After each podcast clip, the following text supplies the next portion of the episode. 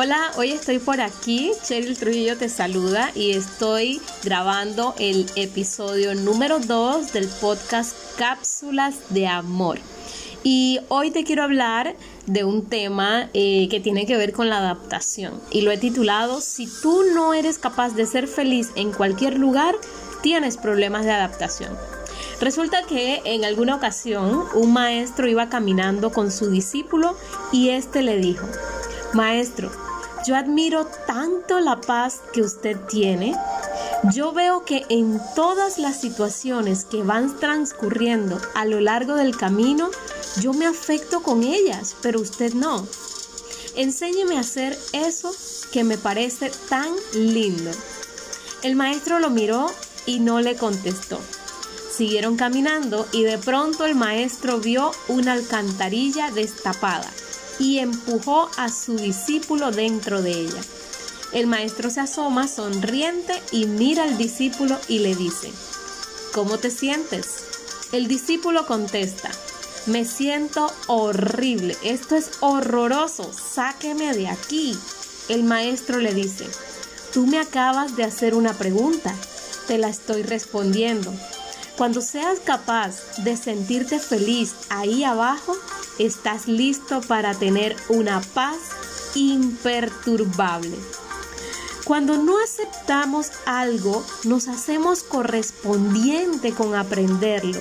Y ese es el lugar perfecto para eso, ahí justo donde estás. Para poder ser una persona que pueda ayudar a otros, necesitas haber desarrollado primero en ti una condición espiritual interior. No puedes enseñar lo que no sabes y no puedes dar lo que no tienes. El ego normalmente tiende a engañarnos. El ego nos dice que se preocupa por los demás y dice, yo quiero trabajar para solucionarle los problemas a los demás pero resulta que yo no he podido ni solucionar los míos. Si yo no he podido solucionar mis problemas, ¿qué le puedo ofrecer yo a los demás? Le voy a ofrecer mis limitaciones, mis problemas, mi ignorancia. El camino correcto del servicio es hacer algo positivo. Si para ti los demás son importantes, entonces necesitas tener dos herramientas para poder servirles saber cómo y tener con qué. Si yo no he solucionado mis problemas personales, yo no tengo cómo porque no sé. No tengo con qué porque no sé cómo hacerlo. En este proceso de la aceptación, si de verdad aspiras a servirle a los demás, no desde el ego, sino desde el amor, lo primero que necesitas es solucionar tu problema personal o tu vida personal. Mientras no lo hayas hecho, en realidad estás siendo un peligro porque estás pensando que los demás tienen que hacerte feliz y producirte satisfacción. Y si no lo hacen, entonces te desilusionas de ellos y los agredes. ¿Es un peligro o no es un peligro? Peligrosísimo. Mientras tú sufres, no sabes cómo ser feliz si no sabes cómo ser feliz, ¿tú crees que le puedes ofrecer felicidad a otra persona? El ego tratará de hacer lo que no sabe y se siente, entre comillas, bueno.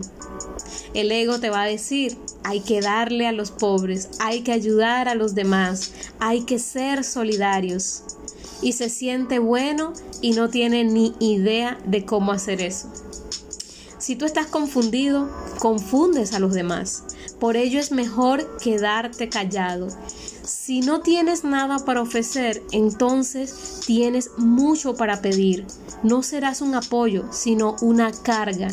Si entramos a hacer relaciones siendo cargas para los demás, esas relaciones no van a, durar mucho ni van a dar frutos productivos. Necesitamos ser completamente enteros. para poder darnos a los demás y que los demás sean también completamente enteros para nosotros. Una persona con felicidad, con amor, es capaz de compartir su felicidad y su amor con otros. Una persona sin amor comparte solamente sus limitaciones y genera toda clase de conflictos. Entonces, yo te pregunto ahora, ¿por dónde crees que hay que comenzar el trabajo? Pues por ti mismo, por mí misma. Ese es el punto de comienzo de todo. Cuando somos libres mentalmente, estamos listos para amar y para adaptarnos. Para poder hacer eso necesitamos aceptar todas las situaciones a nuestro alrededor. Y para poderlas aceptar necesitamos comprenderlas. Ese es todo el trabajo.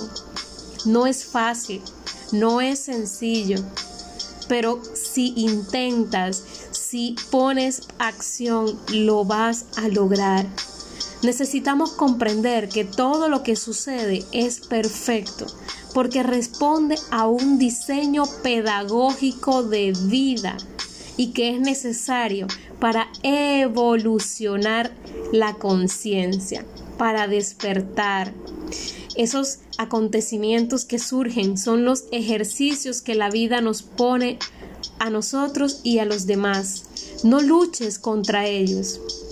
Si tu paz interior, si no estás sufriendo, si la conservas y ante cualquier situación logras mantenerla, créeme que no vas a sufrir y vas a comprender la razón del por qué y para qué está sucediendo lo que está sucediendo.